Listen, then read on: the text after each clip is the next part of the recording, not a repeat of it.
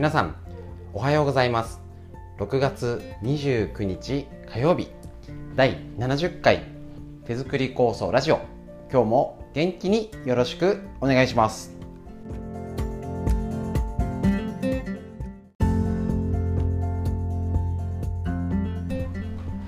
はいこちら手作り構想ラジオはえっ、ー、とですね埼玉県本庄市にあります芦沢治療院よりお伝えしております。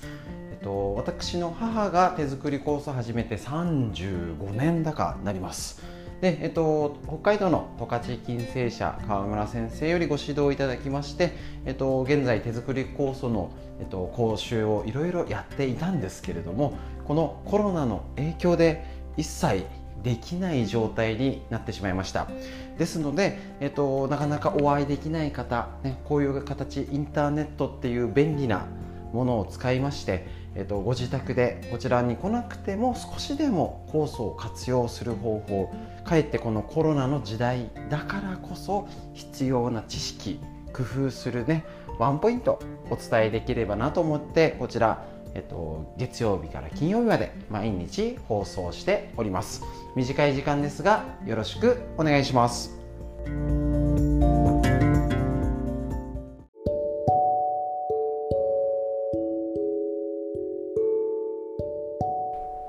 はいこちら手作り酵素のコーナーと毎日漢方と腸内細菌についてワンポイントお話ししてるんですけどちょっとですね、えっと、昨日よりえーと、こちらのあの治療院の方からのオンラインの、えーと、やり方っていうのがちょっと変わるよっていうのをちょっとご紹介しております。えーと、手作り酵素。もちろん皆さんね、えー、と基本はあのの今飲んでる方向けに、えー、とお知らせしているんですけれどもどうでしょう皆さん。運動不足になってませんか？体動かしてますでしょうか？えっ、ー、と皆さん扉がありますよね。横に引き戸がイメージしやすいかな。ガラガラって引き戸あると思います。こちらの扉ねドアですね。この引き戸のドア自体がガラガラって引いたね。このもの自体の材質がいわゆる例えば酵素だったりの食事、ね、発酵食品食べてるかな？材質。ね、あのこれがボロボロだったらそもそもダメじゃんと、ね、あの腸内環境ので何度もお話ししてますけど腸内細菌遺伝されますし食べたもので決まるよ。で腸内環境、えっと、以前紹介した中身でいうと50%は運動によって腸内環境を保たれます。つまりどういうこと？これ運動してないとドアがフレームがずれてきちゃうってイメージです。どうでしょう？手作り酵素だったり、えっと、気をつけてる方食事ね一生懸命頑張ってる方いらっしゃいます。どんなにドアの材質がすっごい良くなってピッカピカになっていいもの代謝がいいよっていう状態になってもフレームがそもそも曲がっちゃったら動かないですね。開かないしみたいな。もう柱から支柱からずれちゃってみたいな。なんかあのえっ、ー、とね、例えにしていいんだかあれですけどちょっとね急にたあの大阪でね建物が倒壊しちゃったであれちょっとびっくりなニュースが流れてちょっとね衝撃だったんですけれども物が良くても土台が崩れちゃったらちょっと物がいいとは分かんないんですけどやっぱりね土台が崩れちゃったらいいもの食べててもダメなんですね。結構見落としがちです。口に入れるものばかり。気をつけて。もちろん酵素やってる方酵素も飲んでね、発酵食品食べて頑張ってる方いらっしゃるんですけど腸内環境を作るのは以前紹介しました50%が運動なんです。いわゆる運動でどういうことなの？結局血流が悪くなったりするとそもそもいい材質だろうが車でいうとガソリン入れても燃費が悪いみたいになっちゃうんです。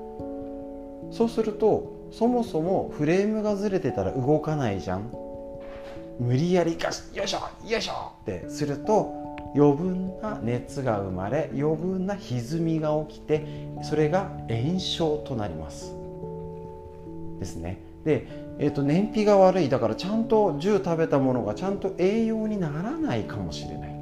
もしそんなことが起きるとしたら例えばね昔のアメ車じゃないけど超燃費が悪いって言ったら臭いガスが出て煙ね。いっぱい余分が出ちゃうんですね。つまり老廃物が溜まりやすくなります。そんなイメージができるとどうでしょうか？皆さんの目の前のドアがどんなに材質が超合超合金がいいかわかんないですけど超いい材質になってもあれ動かないじゃん立て付けがみたいなね。なっちゃったら結果うまく動かない。つまりこちらコロナの状態コロナの時代は手作り酵素を飲んでいて今まで通りに使っててもちろん一生懸命頑張ってきた方土台がいいので絶対違うんですけどこれだけ動いてた人も動かなくなる。家でもじっとしてる時間が増える。出かけてもそそくさと帰ってくる。旅行にも行かない、ね、行ってもすぐ帰ってくる。ちょびっとだけ行く。なんてことを生活してみんなスマホをいじくって下向いてどうでしょうか？テレビの前に座ったっきりでなんかブーブー文句だけ言ってませんでしょうか？まあ言ってもいいんですけどねだけどそれだけで終わっちゃったらせっかくの酵素が物が良くても食べ物気をつけててもねえダメになっちゃうんですただでさえコロナの時代うつが増えて心も病みやすい一生懸命頑張ってた方でもね毎週お孫ちゃん来ててもうご飯作るの大変でって言ってた方も来ないとね料理作んなくなっちゃうんですよ。それがねどれだけの悪影響を及ぼすか。やっぱりね今一度確認した方がいいと思います。だから毎日運動する習慣絶対につけましょう。でこれから今一応梅雨の時期でまあ雨降んないんですけどね。これから夏になってってなったら外でウォーキングしてる人危なくなります。こちら本庄市熊谷市に近いので40度とかになっちゃうんですね。危険です。ワンちゃんもやけどするぐらい アスファルトがえらいことになって朝の7時には30度を超えます。そんな時に外での運動してたらまずいよね。だから家での運動習慣つけましょう。でけましょう。やんなきゃだよね。分かってると思うんですよ。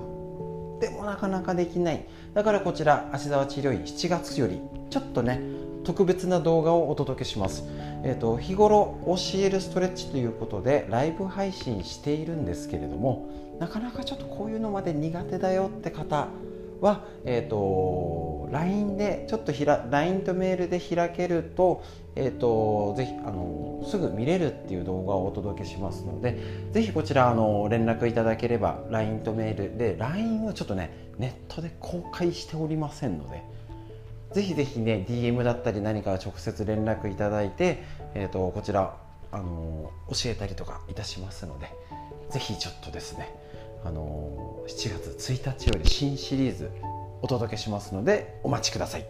それでは以上です。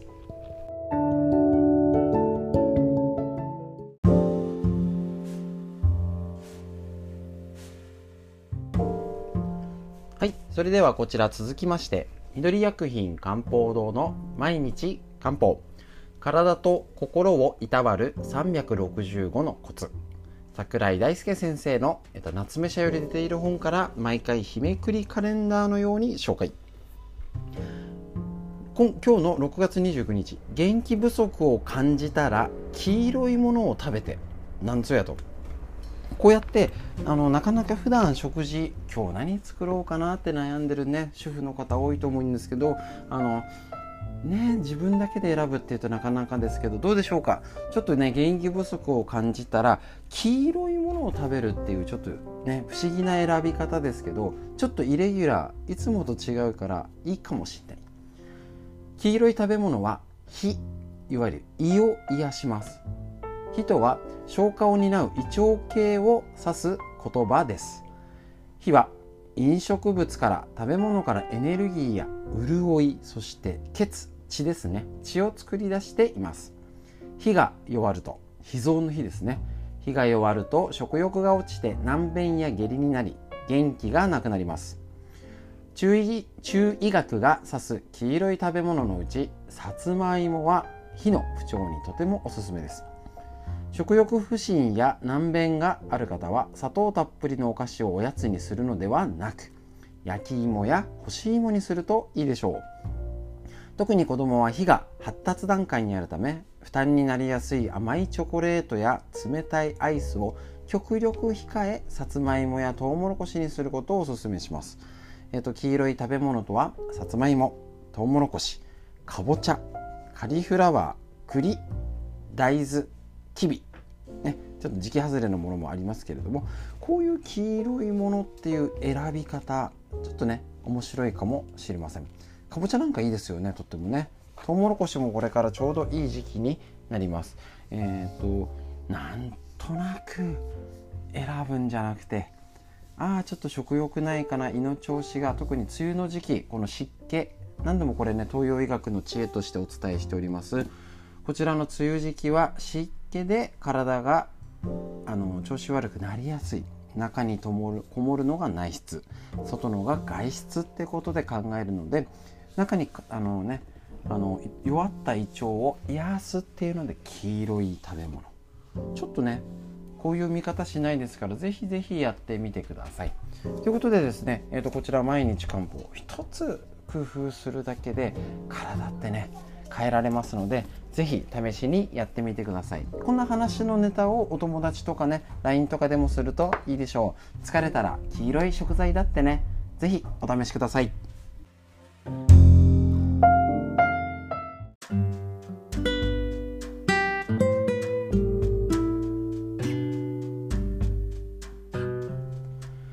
はいそれではこちら。ウイルスに負けない腸を元気にする新常識。免疫力を腸から上げるあなたの腸が喜ぶ45のトリビアということでですね。昨日ですねえっ、ー、となんかすごいまとめのやつ良かったって LINE いただきましたありがとうございます。えっ、ー、とやっぱりね毎日ワンテーマお話ししてても結構いくついくつありましたっけ？あ結構ありましたよね。ページ数で言ったらえっ、と17ページぐらい。まあ見開き2ページなのでここの9つぐらい10日ぐらい10個ぐらいですかね。ポイントを挙げてお伝えしていきました。結構ね最初にやったら忘れちゃうんですよ。もう昨日の夕飯だって怪しいのに10日前に話したことを覚えてろっていうのが無理です。大丈夫です。ね、こうやって何度も大事なことを確認する。これをねあの治療院できてからのテーマでずっとやっておりますのでこれからも皆さんがますます年を重ねるたびにねあの忘れやすくなるのはもう全員ですから。ご安心ください、えーと、みんなで「だよね」ってことで確認すれば OK 今日は、えーと、ちょっと昨日がイレギュラーにやったんですけど今日もねちょっとね気分を変えて、えーと、間に、えー、と次ね食生活で腸を元気にするってことを紹介していくんですけどもちょっとねコラムってことで間にあるんですね。これ紹介します。ちょっとびっくり。あなたのうんちを私にくださいで実現した2万人のデータベース。お腹ケアプロジェクトで腸活は具体的になってくると。えっと、前回紹介したのが、えっと、健康な人の腸内細菌パターンは住むところ年齢性別なので大きく変わる。これをね紹介したと思います。どうやって調べたの？って言われたらそうだよね。うんち調べたわけだよねってことになります。ねえっと、日本人の腸内細菌パターンが9つに分類されるって話をしましたが腸内環境のデータベースはあったもののサンプル数が少なくデータベースとしたら頼りないものでした。ね、免疫学、えっとね、こちらある程度少ないとねダメなんですよねだから本当はあの試して買ってみたいなああいうので56人の被験者をやったなんてのはちょっと全然データにはならないんですけども、えー、とこちら。あなたのうんちを私にくださいとお願いし地方新聞社に協力したら2万の便が集まったと。すごいですね。ちょっとねよく考えるとあんまりねちょっとイメージが良くないかもしれないんですけどそれだけの2万人のデータベースってねすごいこういう研究としたらすごい多いです。とってもいいデータってことですね。で再便ケット郵送コストが150項目にある生活習慣のデータ入力のため莫大な研究が入りあの利権で調べたらしいんですけどね大赤字しかも世界的にもう類を見ない腸内細菌のデータベースが出来上がったと。そのデータ結果がさ、えっと、紹介してるっていう素晴らしいデータです。こちらのデータベースで分かったのが女性のおよそ半数が便秘に悩んでいること。半数って多いですよね。ね。その多くの女性は間食にスナック菓子を好んで喫煙や飲酒の習慣があまりない人たちが多いっていう傾向も分かりました。これはあくまでデータですからね。傾向になります。で主食としてパンをよく食べる人は米を主食にしているよりも便秘がち。もうこういうデータ2万人のデータっていうのだけですごいヒントですよね。間食にスナック菓子を食べる。なんか喫煙飲酒の方が悪い気がするんですけど喫煙飲酒してないからって間食スナック菓子食べてご飯にパンだったらダメだよね。よくわかりますね。腸内細菌パターンで生活が見えるよってことですが男性の場合はいわゆるテレビドラマで描かれるステレオタイプの典型的な中年のおじさん像が本当に多いということが実証されたと。なるほど。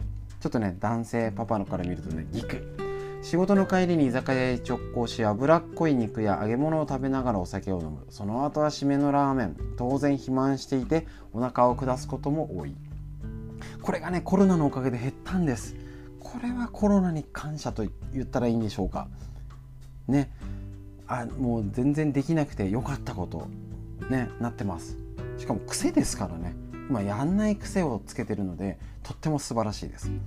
このように生活習慣食習慣の違いによって腸内細菌パターンがどうなるかが大体分かったのでこれからは検便で腸内細菌パターンを割り出せばその人の食習慣や生活習慣がバレるってことです。ということは何を食べてきたかで体は作られる。間違いないです。たまにはいいんですよ嗜好品として。いろいろ今の時代ですからいろんなものを食べたりとか楽しみだったりありと思います。だけど基本を作る食事おろそかにしちゃいけない。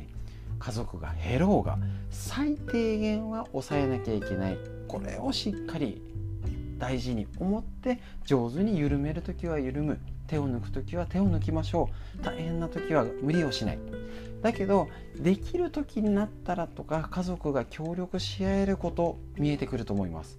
是非話をしてこういう食事のことを話してね、ヒントにしたり、ね、あの子育てで大変なママとは全部はできません。だから酵素をどう利用するかが見えてくると思います。是非まず話し合いましょう。何ができるかを議論しましょう。それでできる範囲から無理をせず実践。是非話し合ってみてください。以上です。